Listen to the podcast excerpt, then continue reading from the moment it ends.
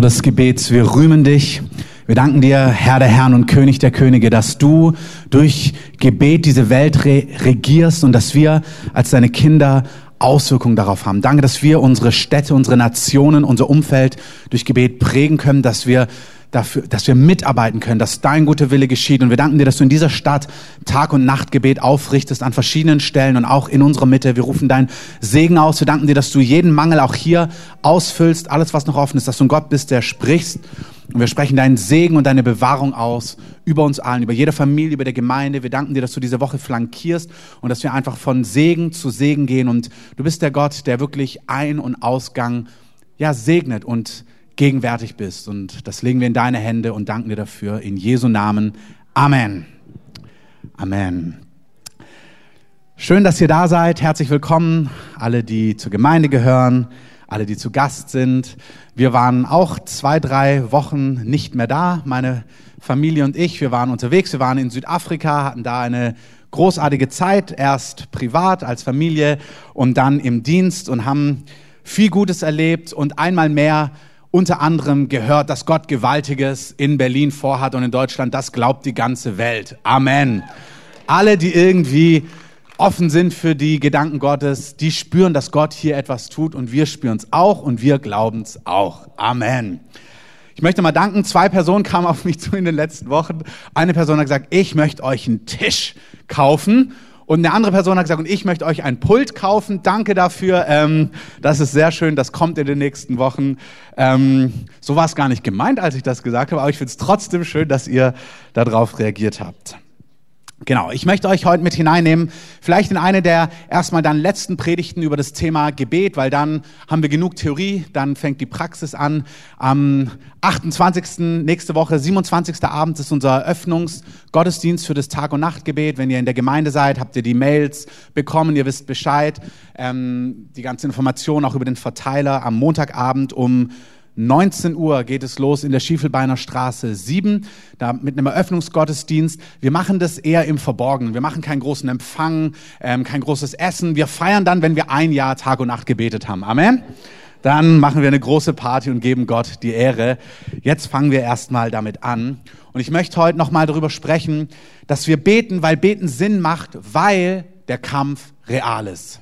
Und Heiliger Geist, ich danke dir, dass du diese Wahrheiten in unsere Herzen legen möchtest, aber vor allem, dass wir, dass uns aufwächst für diese Realität und dass du in uns wirkst, was notwendig ist für diese Zeit, für die, für das Leben, das wir mit dir leben, für die, ja, für einfach die, die Zeiten, in denen wir sind, aber auch als Wahrheit, die für uns, für unsere Kinder und Kindeskinder entscheidend sind. Du möchtest, dass wir mit dir mitarbeiten und dass wir wach sind für geistliche Realitäten. Ich möchte auch, auch Autorität nehmen über allem, was diese Wahrheiten sabotiert oder stehlen möchte. Wir danken dir, dass wir Autorität haben, Dinge zu binden, die nicht von dir sind. Und wir sagen, dass Offenbarung heute gegenwärtig ist. Wir danken dir, Heiliger Geist, dass du der Geist der Offenbarung bist, der Erkenntnis und der Einsicht. Und wir danken dir, dass du uns die Augen öffnest für die Dinge, die dir wichtig sind.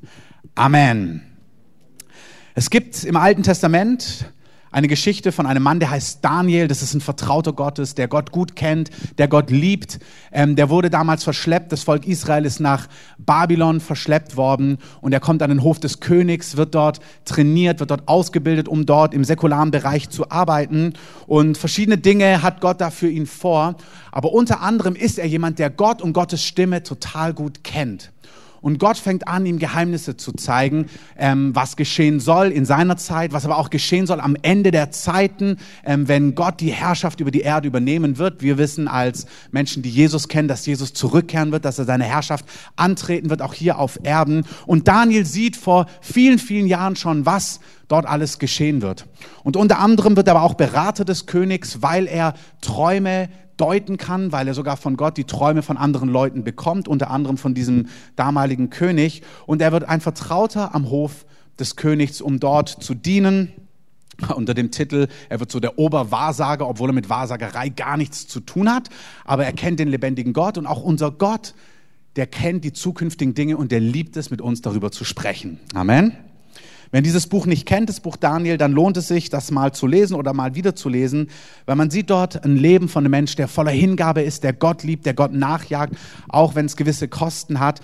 Wir lesen da über die, über die Endzeit und verschiedene geistliche Realitäten. Und dann gibt es eine Stelle in Daniel 10, da erlebt dieser Daniel etwas und er fängt an zu beten, weil ihn das tief bewegt. In dem Kontext fängt er sogar an zu fasten und er ringt mit Gott und er redet mit Gott und möchte Einsicht und Verständnis bekommen. Und dann lesen wir in Vers 10, siehe in dieser Zeit, wo er gebetet hat, eine Hand rührte mich an und half mir auf die Knie und auf die Hände. Und er sprach zu mir, also im Kontext erfährt man, dass es ein Engel ist, der ihm begegnet. Daniel, du von Gott geliebter, merke auf die Worte, die ich mit dir rede und richte dich auf, denn ich bin jetzt zu dir gesandt. Und als er dies mit mir redete, richtete ich mich zitternd auf und er sprach zu mir, fürchte dich nicht, Daniel, denn von dem ersten Tage an, als du von Herzen begehrtest zu verstehen und anfingst, dich zu demütigen vor deinem Gott, wurden deine Worte erhört und ich wollte kommen um deiner Worte willen. Aber der Engelfürst des Königreichs Persien hat mir 21 Tage widerstanden. Und siehe, der Erzengel Michael, einer der ersten unter den Engelsfürsten, kam mir zu Hilfe und ihm überließ ich den Kampf mit dem Engelfürsten des Königreichs Persien.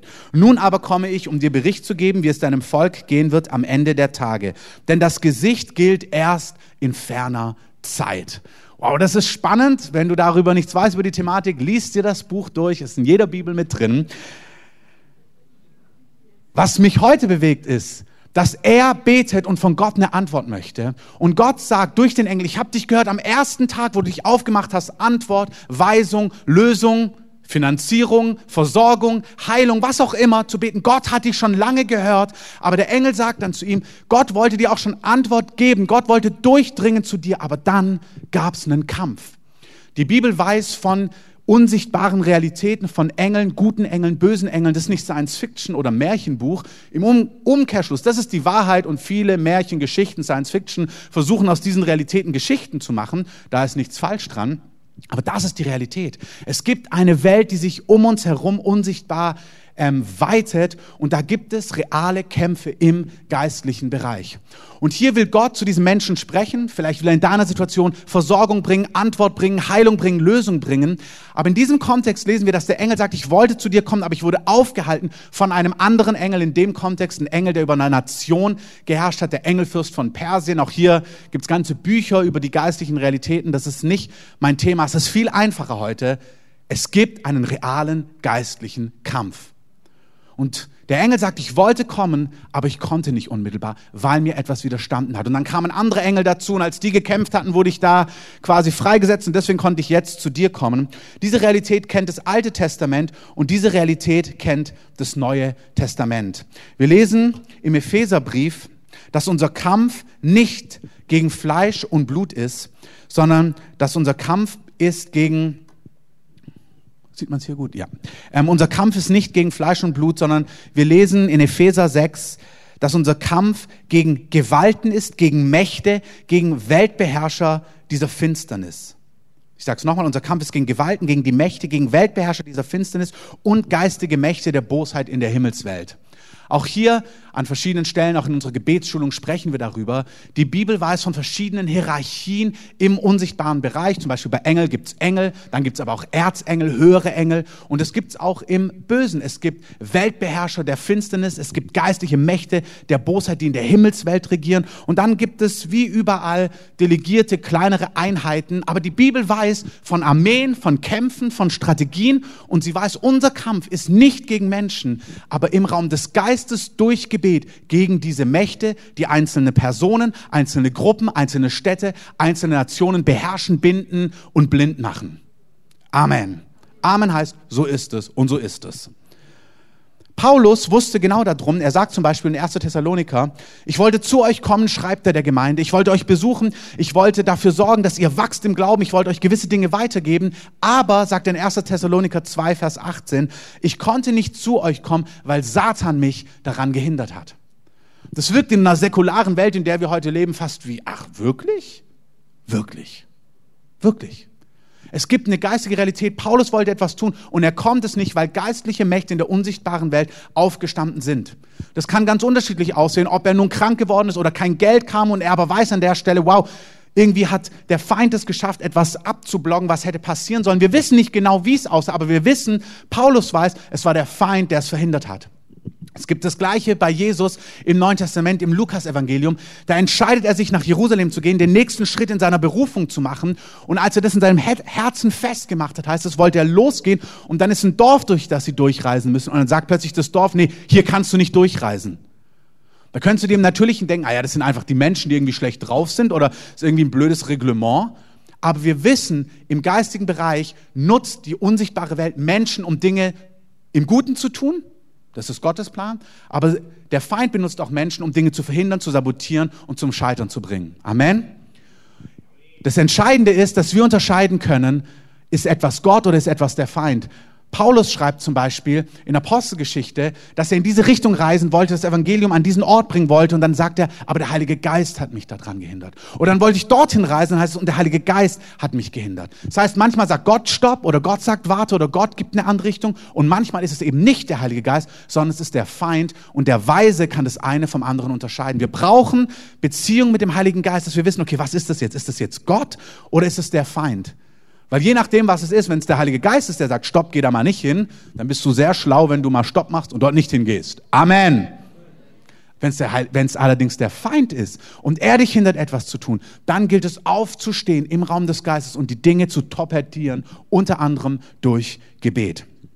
Weil Paulus das versteht, schreibt in Römer 15, ich ermutige euch Brüder, Vers 30, durch unseren Herrn Jesus Christus und durch die Liebe des Geistes mit mir zu kämpfen in den Gebeten für mich zu Gott, damit ich von den Leuten, die Gott nicht gehorchen, in Judäa gerettet werde und dass ich meinen Dienst in Jerusalem erfüllen kann. Ich möchte es einmal mehr sagen. Das ist kein Auftrag und keine Beschäftigungstherapie.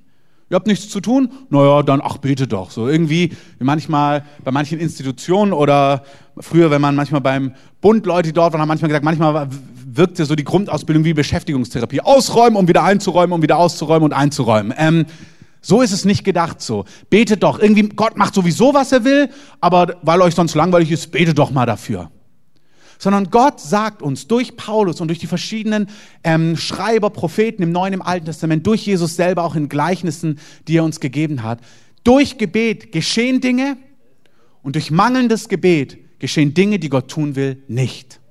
Es macht Sinn und wir müssen kämpfen durch Gebet, weil unser Kampf nicht gegen Fleisch und Blut ist, weil wir mit einer unsichtbaren Realität konfrontiert sind, die die Pläne, die Gedanken Gottes verhindern möchte.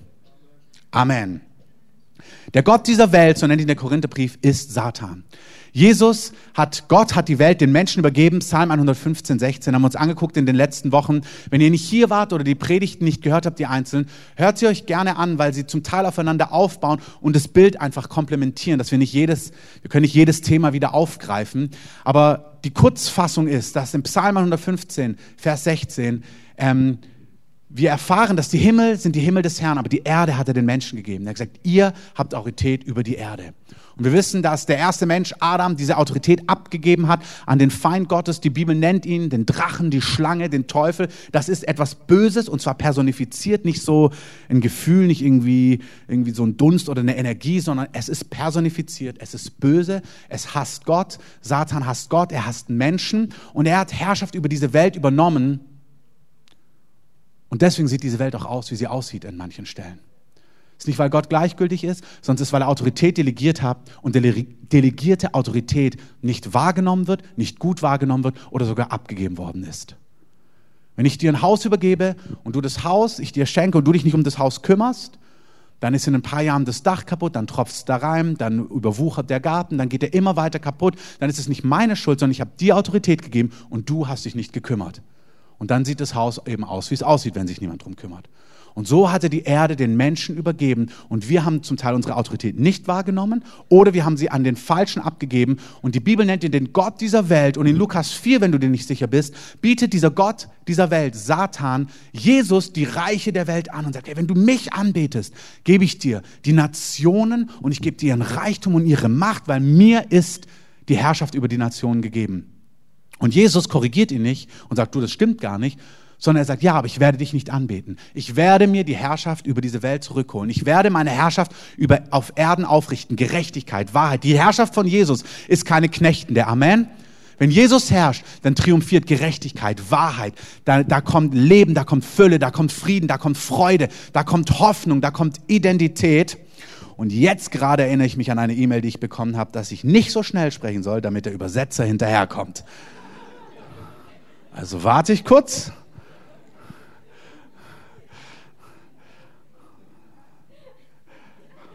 Amen. Siehst du, Gott kümmert sich um alle. Auch um dich. Amen. Wenn Gott seine Herrschaft aufrichtet, dann wird alles gut. Und Jesus sagt, ich werde meine Herrschaft aufrichten. Durch Menschen, die zu mir kommen, durch Heilige, die durch das Blut, durch meinen Tod gerecht geworden sind. Und in Offenbarung lesen wir, dass wir, wenn wir zu Jesus gehören, Priester und Könige werden auf Erden und durch Gebet die Gedanken Gottes auf Erden etablieren. Nicht nur durch Gebet, aber auch durch Gebet. Amen. Heute und in diesen letzten Wochen reden und sprechen wir über Gebet. Und der Heilige Geist lehrt uns ein, zu verstehen, dass unser Kampf nicht gegen Fleisch und Blut ist und dass es einen Unterschied macht, ob wir beten oder ob wir nicht beten.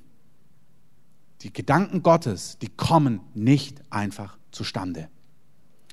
Im zweiten Chroniker, Kapitel 20, wenn wir über Beten reden, dann ist es nicht nur Beten und Fürbitte und Ringen und Flehen, sondern Gebet ist die ganze Vielzahl, da ist auch Anbetung und Lobpreis drin. Auch das hat Auswirkungen in der unsichtbaren Welt. Das ist nicht mein, mein Hauptthema, aber ich möchte es erwähnt haben. Da gibt es einen König, König Joschafat.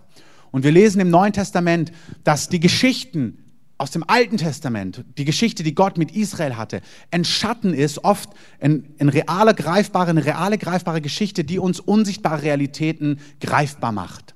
Und da sehen wir, wie sie oft natürliche Kämpfe hatten mit feindlichen Völkern.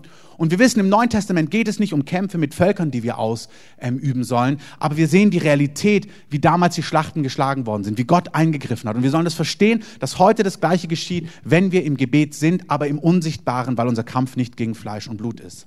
Und in diesem Kontext soll Joschafat eine Schlacht schlagen und die Feinde kommen und sie fragen sich, wie sie dieses Volk, was so übermäßig und Überzahl von der viel mehr Personen hat, wie sie dieses Volk besiegen sollen. Und dann heißt es, dann spricht Gott durch einen Propheten zu ihnen, nicht ihr werdet kämpfen müssen. Tretet hin, steht und seht die Rettung des Herrn, die er euch verschafft. Fürchtet euch nicht und seid nicht niedergeschlagen. Zieht ihnen morgen entgegen und der Herr wird mit euch sein. Hier lesen wir von einer realen Schlacht. Aber das Prinzip, was wir gleich sehen, das gilt für unsere Kämpfe, die wir mit der unsichtbaren Welt ausfechten.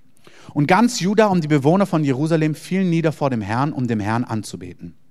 Und die Leviten von den Söhnen der Kehatiter und von den Söhnen der Korachiter standen auf, um den Herrn, den Gott Israels, zu loben mit überaus lauter Stimme. Und sie machten sich auf, morgens früh, sie ziehen dorthin, wo der Kampf ist. Und dann sagt Josaphat, glaubt an den Herrn, euren Gott, dann werdet ihr bestehen. Und glaubt seinen Propheten, dann wird es euch gelingen.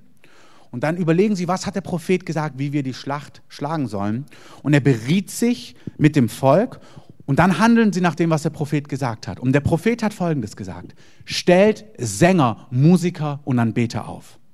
Also stellt euch praktisch vor, da ist eine Armee, mit Schwertern, mit Lanzen, mit allem Möglichen. Und wir sind die andere Armee. Und Gott sagt, die Strategie diesmal ist, macht Musik. Und wie ihr wisst, auch wenn ihr in dieser Gemeinde seid, Gott macht das ganz oft so. Du hast Lepra, na Mann, kein Problem, tauch dich siebenmal in diesem Fluss unter. Gott schlägt seine Schlachten auf seine Art und Weise. Amen. Und wir gewinnen die Schlachten, wenn wir uns auf seine Art und Weise einlassen. Das gilt auch im persönlichen Leben. Ich könnte da glatt wieder hineinspringen, auch in die Predigt vom Heilungsgottesdienst abends. Gott will das Übernatürliche, die Lösungen, die Heilungen, die Versorgung freisetzen auf seine Art und Weise. Amen. Deswegen ist es so wichtig, dass wir ihn hören. Was sagst du zu mir? Wie sieht es? Was bedeutet das für mich? In diesem Fall sagt er, stellt Musiker auf, Sänger, ähm, schmückt euch mit heiligem Schmuck und singt Loblieder und zwar nicht hinten, irgendwie vorne die Armee und hinten die Musiker, sondern er sagt, herzlichen Glückwunsch, ihr Musiker, ihr dürft vorne weglaufen. Ähm, und du denkst dir als Musiker vielleicht, das ist jetzt nicht gerade mein Wunschkonzert hier. Also da ist die feindliche Armee und nicht die andere Armee ist vor mir und wir machen hinten irgendwie Blaskapelle, sondern ihr lauft vorne weg und lauft direkt auf die Feinde zu. Das ist, was Gott zu ihnen gesagt hat. Stellt die Musiker an, auf die Anbeter, die Sänger und zieht den Feinden entgegen. Dann sollen sie Folgendes singen, preist den Herrn und seine Gnade währt ewig. Sie machen das, sie lassen sich darauf ein. Und zu der Zeit, da sie mit Jubel und Lobgesang anfingen, legte der Herr einen Hinterhalt gegen die Söhne Ammons, Moabs und so weiter und sie fort und sie wurden geschlagen. Gott schlägt seine Schlachten, damals wie heute, durch Gebet und durch Anbetung. David hat hunderte Musiker, Musiker und Sänger aufgestellt, die Tag und Nacht Gott angebetet haben, gesungen haben über seine Größe, über seine Güte und seine Macht. Und indem sie Gott angebetet haben, hat Gott sein Herrschaftsgebiet ausgebreitet. Ich sage es nochmal, wenn Jesus sein Herrschaftsgebiet ausbreitet, dann breitet er keine Knechtschaft aus, sondern er breitet seinen Frieden aus, seine Gerechtigkeit, seine Wahrheit. Das heißt, runtergebrochen heute, wenn, wenn Jesus mehr herrscht in Berlin, gibt es mehr gesunde Menschen, es gibt heile Ehen, es gibt Menschen, die groß werden mit Identität, mit Absicht, die wissen, was Gott, wofür sie geschaffen sind, auch wenn sie Gott noch gar nicht kennen, da passieren gute Dinge. Gesundheit nimmt zu, Frieden nimmt zu, Gerechtigkeit nimmt zu. Wenn Gott herrscht, passieren gute Dinge. Amen. Und Gott richtet in unserer Stadt Gebet und Tag- und Nachtgebet auf, weil unser Kampf nicht gegen Fleisch und Blut ist. Das ist Gebet, das ist Flehen, das ist Fürbitte, aber das ist auch Anbetung. Wenn du nachts im Tag- und Nachtgebet am Klavier eine Stunde über die Liebe von Jesus singst, dann wird das nicht nur dich verändern und Jesu Herz berühren, es hat Auswirkungen für unsere Stadt. Amen. Ihr werdet bald ein Zeugnis hören. Ähm, doch machen wir es jetzt ganz kurz. Jutta, Miri, kommt mal schnell. Also Miri sagt Jutta an. Also es ist ja immer so eine Sache mit der Nacht. Ne? Die Nacht wirkt so ein bisschen speziell, weil man ja eigentlich nicht gewohnt ist, nachts zu beten. Und ich habe sehr, sehr viele Erlebnisse gehabt, wo Gott mich nachts geweckt hat, mir präzise Details gegeben hat, sagt, bete das jetzt durch weil die Nacht ist ein bisher neutraler Ort, aber der Feind weiß es auch. Das heißt, der Feind versucht sich die Nacht zu nehmen und Gott schickt deswegen seine Armee in die Nacht und sagt, wenn du in der Nacht vorbereitest, was am Tag passiert, dann passiert es. Und das habe ich sehr oft in meinem Leben erlebt, aber ein Zeugnis, das mich wirklich sehr berührt hat, ist Juttas Zeugnis. Deswegen wünsche ich mir, dass Jutta euch kurz erzählt, was sie erlebt hat mit der Nacht. Da drauf. Okay. Ja, es ist schon ein bisschen länger her. Aber wir haben damals äh, in einem Krankenhaus mit einem äh, Pfarrer aus der Landeskirche, der auch äh, wusste, dass Schlachten geschlagen werden müssen, haben wir nachts gebetet. Und es gab immer diese Gebetsnächte und ich hatte, habe einen Vater gehabt, der hatte Lungenkrebs und wollte sich nie was über Gott sagen lassen. Und äh, immer wenn ich das Thema angesprochen habe, dann hat er das äh, abgewiesen. Und ich habe dann auch nicht mehr mit ihm darüber gesprochen. Und dann hatte ich den Eindruck, okay Gott, wenn ich in dieser Nacht nur für meinen Vater beten soll, dann weck mich. Und dann hat Gott mich geweckt, nachts um zwei. Und ich bin dahin gefahren und habe nur für meinen Vater gebetet. Das war eine Gebetsnacht allgemein. Da hat man vom, im Krankenhaus Karten eingesammelt und hat Gebetsanliegen gesucht und diese Karten wurden nachts durchgebetet für jeden Patienten, der da eine Karte abgegeben hat. Und ich hatte also den Auftrag, nur für meinen Vater zu beten und das habe ich dann auch getan. Und dann wurde ein Wort vorgelesen, ein Psalm. Ich habe nichts weiter behalten als das, weil du auf mich gehört hast das kam in mein Herz. Und drei Tage später hatte ich den Eindruck, ich muss zu meinem Vater fahren, der äh, im Krankenhaus lag. Und ich war noch gar nicht richtig zur Tür drin. Da sagt er zu mir, ich habe vor der Himmelstür gestanden. Und es wurden mir drei Fragen gestellt. Und ich konnte alle Fragen mit Ja beantworten. Und jetzt möchte ich baden. Damals wusste ich noch nicht, was das bedeutet. Ich bin zur Schwester vorgegangen, habe gesagt, kann ich meinen Vater baden? Haben die gesagt, ja, wenn er das durchhält. Und das habe ich dann gemacht, kaum Luft bekommen, schon blaue Beine. Wir haben dann während des Badens über die Beerdigung gesprochen. Da konnte er gut mit umgehen und dann habe ich ihn, saß ja wieder in seinem Rollstuhl, frisch gebadet, schön gesalbt und so und guckt mich an und sagt, und jetzt will ich zu dem Gott gehören, zu dem du gehörst. Und das war etwas auch mit einem Blick, und ich muss dazu noch sagen, das war ein Vater, der mich geschlagen hat, zu dem ich überhaupt keine Beziehung hatte. Das war dieser Vater. Und ich habe ihm in die Augen geguckt und diesen Augenblick werde ich mein Leben nicht vergessen. Er strahlte mich an. Und dann haben wir das Übergabegebet gemacht. Wir haben das Vaterunser gebetet. Und dann war da eine Freude drin. Und für mich war alles vergessen, was in der Vergangenheit war. Und dann hat er noch zu mir gesagt, und sag deiner Familie, dass das stimmt, was du immer gesagt hast. Und das habe ich auch getan. Und inzwischen sind ja schon viele gefolgt. Und ähm, ja, und es war ein wunderbarer Augenblick. Und dann wollte er niemals, dass ich ohne Gebet von ihm weggehe. Und das habe ich dann auch gemacht. Und damals wusste ich noch nicht. Dann kriegte er Hustenanfälle und so weiter. Wenn ich damals schon gewusst hätte, das ist auch ein Kampf, der da stattfindet, hätte ich es ihm vielleicht ein bisschen leichter machen können. Aber Gott war dabei.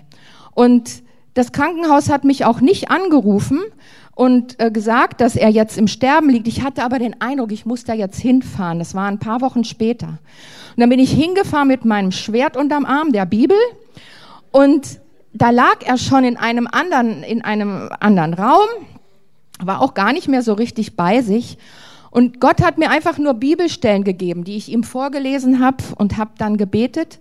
Und nebenan haben sich zwei Ärzte ganz normal unterhalten. Und mein Vater hat dann seinen letzten Atemzug getan in meinem Beisein. Ich konnte ihn salben, ich konnte noch für ihn beten. Er ist im Frieden gegangen und nebenan die Ärzte kriegten sich das Kloppen. Und ich wusste gar nicht warum. Was geschieht denn hier?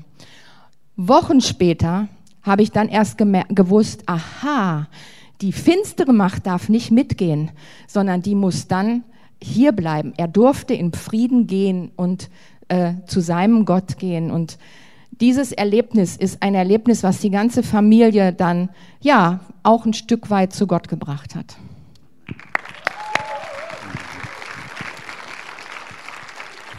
Ich möchte nur noch mal ganz kurz so ausdrücken. In der Nacht, wo sie gebetet hat, hatte ihr Vater einen Traum und stand in diesem Traum vor dieser Himmelstür und drei Fragen wurden ihm gestellt. Und später ist Jutta dann auch klar geworden, dass dieses Baden, was er sich dann so gewünscht hat, eigentlich die Taufe war, wo er wirklich so sich mit Gott versöhnt hat so und mit ihm Frieden geschlossen hat. Und es sind geistliche Realitäten. Gott ruft uns für Menschen, für unsere Familie, für unsere Städte, für die Gedanken Gottes einzustehen im Gebet.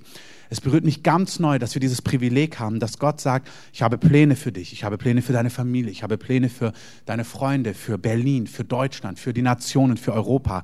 Und sie passieren nicht einfach, sondern Gott sucht Menschen, die partnerschaftlich mit ihm zusammen diese Dinge im Gebet umsetzen. Hey, das ist unser Privileg. Das ist glorreich. Aber das wird auch im Englischen gibt dieses Labor in Prayer. Also dieses, es ist auch Arbeit. Es kann auch das sein, hey, wir gehen in unseren Blog und wir gehen bewusst, wir nehmen uns diese Zeit. Das sind glorreiche Zeiten, Zeiten voller Gegenwart Gottes. Und einmal mehr, es werden Zeiten sein, wo du dich einfach festgemacht hast und du bist da, aber du betest Gott an, du betest die Dinge aus, die Gott tun möchte. Und das ist unsere Verantwortung. Es ist unsere Verantwortung, auch die prophetischen Worte über unsere Stadt, über unserem Land zu nehmen und sie Gott zurückzubringen. Das ist das Geheimnis von Gebet. Es ist kinderleicht. Amen. Manchmal denkt man sich, muss das sein? Ja, es muss sein.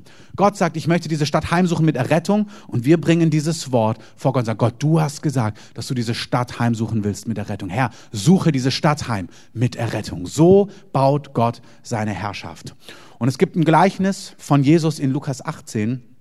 Ich möchte euch das vorlesen. Da sagt er, er gab ihnen ein Gleichnis dafür, dass sie alle Zeit beten und nicht ermatten sollten. Also falls du dich fragst, ist Tag- und Nachtgebet auch im Neuen Testament gang und gäbe. Jesus gab ihnen ein Gleichnis, gar nicht schwer. Warum? Hier die Auslegung, dass sie alle Zeit beten und nicht ermatten sollen. Und er sprach und er erzählte ihnen eine Geschichte. Es war ein Richter in einer Stadt, der Gott nicht fürchtete und vor keinem Menschen sich scheute. Aber es war eine Witwe in jener Stadt und sie kam zu ihm und sprach, schaffe mir Recht gegenüber meinem Widersacher. Und eine Zeit lang wollte dieser ungerechte Richter nicht. Danach aber sprach er bei sich selbst, wenn ich auch Gott nicht fürchte und vor keinem Menschen mich scheue, so will ich doch, weil diese Witwe mir Mühe macht, ihr Recht verschaffen, damit sie nicht am Ende komme und mir ins Gesicht fahre. Der Herr aber, Jesus spricht jetzt zu seinen Jüngern, Hört mal, was der ungerechte Richter sagt. Gott aber, sollte er das Recht seiner Auserwählten nicht ausführen, die Tag und Nacht zu ihm schreien, und sollte er es bei ihnen lange hinziehen? Ich sage euch, er wird ihr Recht ohne Verzug ausführen. Jesus sagt, ein ungerechter Richter, wo eine Witwe, die gar keine damaligen Rechte hat, zu ihm kommt, der nichts scheut, der Menschen nicht scheut, Gott nicht scheut, der sagt, ist mir alles egal. Der sagt, weil die mich nervt, weil die permanent mich vollquatscht, werde ich was tun. Und Gott sagt, nee, ich bin genauso, also ich bin auch gleichgültig. Er sagt, nee, aber selbst der, der einfach nur genervt ist, weil er vollgequatscht wird, handelt. Und dann sagt er, wisst ihr, wie viel mehr ich handle, wenn ihr mit mir sprecht, wenn ihr als meine geliebten Kinder eure Anliegen vor mich bringt, für eure Familien, für eure Städte, für eure Nationen, noch viel mehr, wenn ihr das Geheimnis versteht, dass ihr Autorität habt und meine Herrschaft auf Erden aufrichten könnt. Gott ruft uns als Gemeinde, als Stadt ins Tag- und Nachtgebet. Bevor ich zu meinem letzten Punkt komme, wir haben nicht mehr viele Schichten offen. Und das ist so diese letzten Prozent, das ist bei jedem Projekt so, das letzte, dieses letzte Stückchen ist manchmal das Schwierigste. Wir brauchen noch einige Leute, die eine oder mehrere Schichten übernehmen. Wenn du noch keine hast oder eine hast, aber Kapazität für eine zweite hast, lade ich dich ein, zu mir zu kommen danach, wenn wir fertig sind im Gottesdienst. Draußen ist die ähm, unser na, Stundenplan. Ne, wie nennt man das? Na hier, die Übersicht über das Tag- und Nachtgebet. Ihr wisst schon, was ich meine. Meine schöne Tafel, ähm, wo die einzelnen Blöcke noch offen sind. Und ich möchte euch einladen, kommt doch dazu. Wenn du Teil dieser Gemeinde bist oder Teil einer anderen Gemeinde in Berlin bist und heute hier zu Gast bist, dann wollen wir das mit der, dann sprechen wir das ab dort mit den Leitern der anderen Gemeinde. Aber für diejenigen, die hier, wenn ihr Teil der Gemeinde seid oder euch hier dazugehörig fühlt, kommt doch bitte zu mir. Wir wollen die 24 Stunden voll bekommen. Es braucht nicht mehr viel. Und ich glaube, wie diese 35.000 Euro, wenn Gott die 35.000 Euro schon gesehen hat, hat er auch die paar Schichten gesehen, die es noch braucht. Amen. Und hey, vielleicht ist es eine Mühe. Vielleicht ist es auch eine Veränderung deines Lebens, deines Tages, deinen, deines Wochenablaufs. Ich habe es gestern bei unserem Leitertreffen erzählt. Bei uns auch. Meine Frau und ich werden jetzt in der Nacht von Sonntag auf Montag 0 bis 3 beten. Das verändert unser Leben. Und Juttas Leben auch, weil sie auf unsere Kinder in der Nacht, also bei uns dann übernachtet, damit wir außer Haus sein können. Danke, Jutta. Gib dir mal einen Applaus. Ähm und ich möchte euch einladen, Lasst euch, wenn Gott zu euch spricht, das, ich sag's immer wieder, es gibt keinen Druck. Und wenn du nicht auf dieser Liste stehst, guckt dich keiner schräg an. Und wenn dich jemand schräg anguckt, verrat's mir, dann gucke ich ihn schräg an. Ähm, keiner soll dich schräg angucken, keiner soll dir Druck machen. Es gibt keinen Druck, es gibt hier keine geistliche Elite, nichts dergleichen. Amen. Aber wenn der Heilige Geist zu dir spricht oder du spürst, eigentlich merke ich, bin ich dran, noch einen Block zu übernehmen oder dieses und jenes, dann sei doch bereit und reagiere auf diesen Ruf, weil Gott macht etwas Gewaltiges. Wir haben gestern in unserem Leitertreffen einen schönen Traum gehört von jemandem, der geträumt hat, wie er vor Jesus stand und in diesem Traum war die Quintessenz, dass er sein Leben hingegeben hat und dass Jesus uns ruft, unser Leben ihm hinzugeben. Und das ist unsere Zeit und unsere Energie, zu sagen, mein Leben gehört dir. Ich bin erkauft worden von dir und hier hast du mein Leben. Ich möchte mitarbeiten, mitwirken bei dem, was du auf Erden tust. Amen. Ich komme zu meinem letzten Punkt. Wir lesen im ersten Timotheusbrief Folgendes. Ich ermahne, ich ermutige euch nun vor allen Dingen, dass Flehen, Gebete, Fürbitten, Danksagungen getan werden für erstens alle Menschen, für Könige und alle, die in Hoheit sind, damit wir ein ruhiges und stilles Leben führen mögen in aller Gottseligkeit und Ehrbarkeit. Dies ist gut und angenehm vor unserem Rettergott, welcher will, dass alle Menschen gerettet werden und zur Erkenntnis der Wahrheit kommen. Als Jesus Paulus beruft, da sagt er, dein Job, Paulus, ist, das Evangelium zu predigen, dass Menschen sich bekehren, abwenden, hinwenden zu Gott. Und dann sagt er, sie sollen sich, sie sollen herauskommen aus Finsternis ins Licht und sollen herauskommen aus dem Machtbereich, dem Einflussgebiet des Satans unter den Machtbereich, den Herrschaftsbereich Gottes. Das ist real. Wenn du keine bewusste Entscheidung für Jesus getroffen hast, kannst du ein wunderbarer, liebevoller, guter Mensch sein. Amen. Aber die Herrschaft, unter der du lebst, die Herrschaft, unter der dein Leben stattfindet, ist unter der Herrschaft des Feindes, weil er, diese, weil er der Gott dieser Welt ist. Wir sind getrennt von Gott und müssen bewusst zu Gott zurückkommen. Und da seht ihr schon, das ist ein geistiger Kampf. Jesus sagt zu Paulus, Paulus, dein Job ist, ihre Augen zu öffnen, damit sie rauskommen aus der Finsternis, dass sie zu Gott finden, was Jutta beschrieben hat. Das ist ein Kampf. Gott will, dass alle gerettet werden. Und dann spürt man, ja, dann mach's doch. Aber Gott macht es durch Gebet. Durch Gebet ringen wir. Meine Mutter hat mal zu mir gesagt, es gibt eine Zeit, da redest du mit deinem Kind über Gott. Und dann gibt es eine Zeit, da redest du mit Gott über dein Kind. Vor allem, wenn dein Kind mit Gott nichts zu tun haben möchte, so wie das bei mir der Fall war. Und das Jahr, bevor ich zum Glauben gekommen bin, 2001, ich war niemals ferner von Gott. Zur arroganter, selbstgerechter, innerlich habe ich all das so abgelehnt und meine Eltern haben gebetet, dass ich Gott erkenne und dass ich eine Begegnung mit Gott habe. Und es geschieht durch Gebet. Plötzlich habe ich einen Hunger bekommen nach Frieden, nach Sattheit und ich wusste überhaupt nicht, was das ist. Ich war auf der Suche und ich wäre niemals in eine Kirche gegangen. Und ich hätte niemals mit Christen was zu tun haben wollen. Im Gegenteil. Aber ich habe gespürt, irgendetwas fehlt mir. Und plötzlich bin ich mir, ich habe immer so Gedichte geschrieben und die waren immer sehr selbstgerecht. Ähm, und meine letzten Gedichte, ich habe die bis heute, da kommt so eine Selbsterkenntnis über mich selber. Da schreibe ich, man, das, was ich eigentlich anderen vorwerfe, ich bin selbst gar nicht besser. Ich bin überführt worden. Ich konnte es, hätte es nicht, gar nicht ausdrücken können. Aber ich habe gemerkt, man, ich bin voller Selbstgerechtigkeit. Das, was ich ablehne, bin ich selber. Und ich habe immer mehr gespürt, wie ich hätte gar nicht gesagt, dass es Sündenerkenntnis ist. Das habe ich gespürt. Ich bin, ich bin, sehr, ich bin nicht Teil der Lösung. Ich bin Teil des Problems. Ähm, und das hätte ich gar nicht verbalisieren können. Und dann habe ich eine Sehnsucht bekommen. Ich habe die Schöpfung gesehen und habe gemerkt, Mann, ich saß dann am Meer oder habe so Landschaften gesehen, Berge und ich habe wie Ewigkeit gespürt und hätte es am liebsten aufgesaugt, aber ich wusste gar nicht, was ich da spüre. Ich habe nur gespürt, Mann, da ist was so Tiefes, was so Reiches, was ist das, was ich da spüre? Und dann hat mich jemand angesprochen, über einen Zufall haben wir uns begegnet, wir waren neun Jahre in einer Schule, aber an dem Tag sprechen wir, die Person lädt mich ein zum Gottesdienst, am Sonntag ich, lande ich im Gottesdienst und ich komme zum Glauben und die Kurzversion ist, ich finde ein Jahr später die Gebetsliste meiner Mutter mit drei Hauptpunkten, die sie gebetet hat. Erstens, gib ihm Sündenerkenntnis. Zweitens, lass ihn in der Schöpfung Gott erkennen. Und drittens, schick jemand in seinen Weg, über seinen Weg, der seine Sprache spricht, der ihn einlädt, damit er Gott kennenlernen kann. Das waren die drei Punkte, die auf dieser Liste standen. Von Müttern im Gebet, so ein Netzwerk. Du denkst, ihr wisst gar nicht, was ihr macht, wenn ihr betet, wenn ihr für eure Familien betet, wenn wir für unsere Städte beten. Gott will das, aber er braucht dich und mich. Es ist einfach so. Wir müssen mit Gott zusammenarbeiten. Ey, und manchmal denke ich mir, wenn ich Gott wäre, ich würde hier mal richtig sagen, Leute, was ist hier eigentlich los? Ähm, äh, meine ich gar nicht auf euch bezogen. Aber wenn ich so Projekt hätte wie Gott, ich denke mir, Gott, du bist so, der schreibt so ein Buch und sagt, lest, hoffentlich erkennt ihr, was ich da geschrieben habe. Und dann schicke ich mal einen Traum und hoffe, dass ihr versteht, was ich zu sagen habe. Ich würde da mal richtig auftauchen und Tacheles reden. Sagen, ey Leute, wir haben hier was ganz anderes vor. Wisst ihr eigentlich, was los ist? Wacht mal auf. Ich, ich rede nicht zu euch, ich rede zu mir.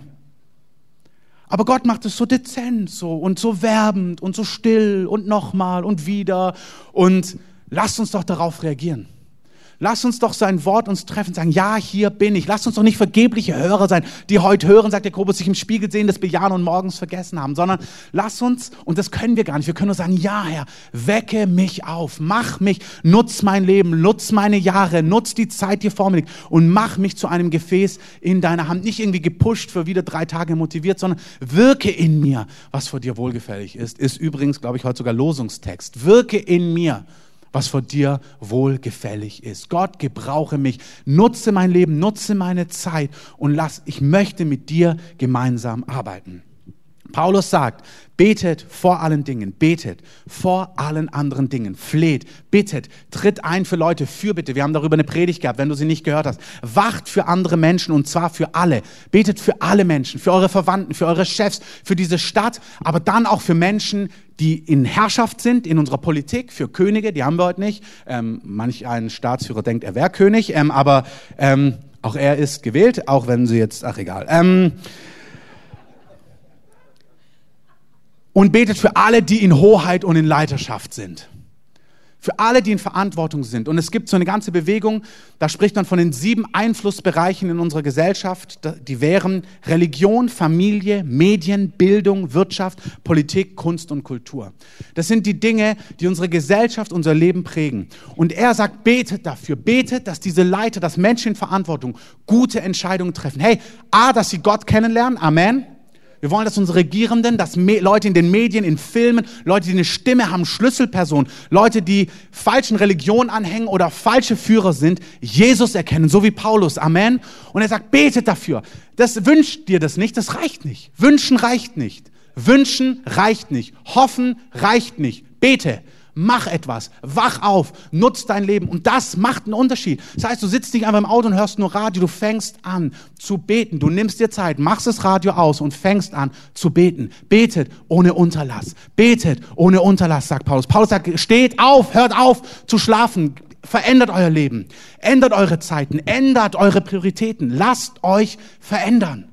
Das ist, was der Heilige Geist sagt. Das ist nicht so, oh ja, gutes Thema. Und jetzt machen wir weiter wie bisher. Und der Heilige Geist sagt, ist, lasst euch rufen, lasst euch von mir gebrauchen, lasst euch wecken, lasst euch von mir inspirieren, hört meine Stimme, lasst euch wecken, seid Teil von dem, was ich tun möchte. Du bist so oder so geliebt, davon reden wir gar nicht, brauchst gar nicht in Verdammnis fallen. Amen. Du bist so oder so geliebt, ob du betest oder nicht. Aber Gott sagt, ich brauche Mitarbeiter. Und in dem Kontext sagt er, betet nicht nur für alle, betet für die, die Schlüsselpersonen sind. Betet, dass sie, dass sie A, mich kennenlernen, aber dann betet auch, dass sie gute, weise Entscheidungen treffen. Warum? Das ist sogar egoistisch. Damit ihr ein stilles, gottesfürchtiges Leben leben könnt.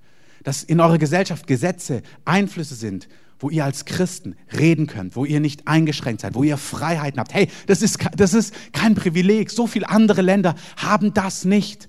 Und Gott sagt, betet dafür, dass diese Realitäten so bleiben, wie sie sind, damit wir dann diese Freiheit und diesen Segen aber auch nutzen können, wieder für andere Personen, für andere Nationen, für andere Länder. Amen.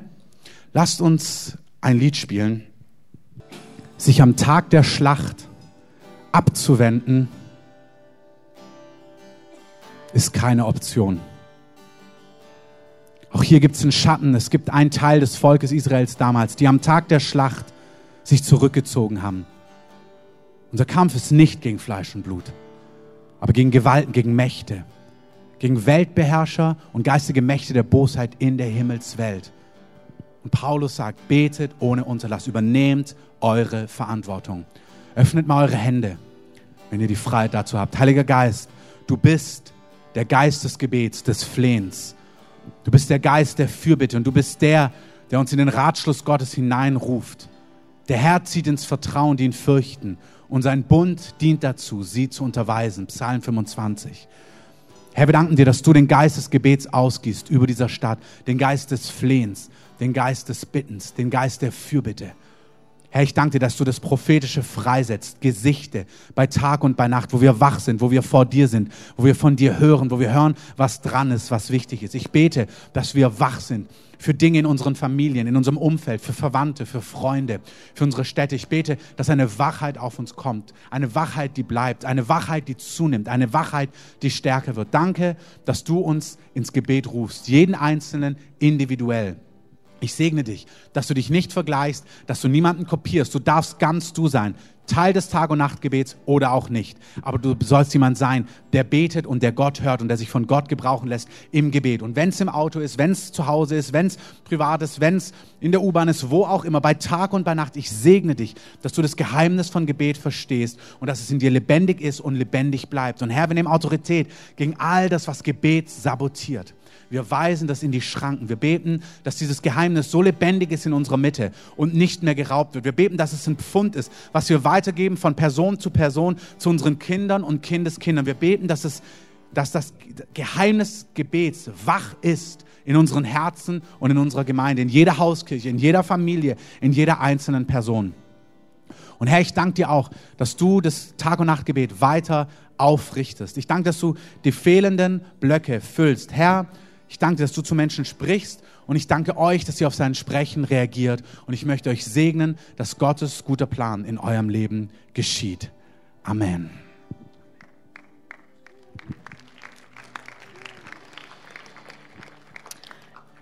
Als kleine Ergänzung, gerade Mütter, wenn ihr nachts stillt, perfekte Zeit. Also wirklich, ich habe so viel erlebt, dass meine Babys klein waren, wecken sie dich sowieso. Dann nutzt doch die Zeit. Ich habe am Anfang immer so frustriert, habe gedacht, ach, ich will noch weiter schlafen. Und irgendwann habe ich gedacht, eigentlich ist doch gut. Nutze ich die Zeit. Es geht beim Stillen, es geht überall. Sprecht einfach Gutes aus. Ihr werdet sehen, euer, das ist einfach gut. Gott ist gut. Ähm, so, danke für das Wort, Christoph. Es war wirklich sehr ermutigend. Wir wollen beten. Amen. So, ähm, wenn jetzt Leute einfach merken, dass sie gern Gebet wollen, hier vorne stehen Bete. Ihr könnt kommen zum Beten.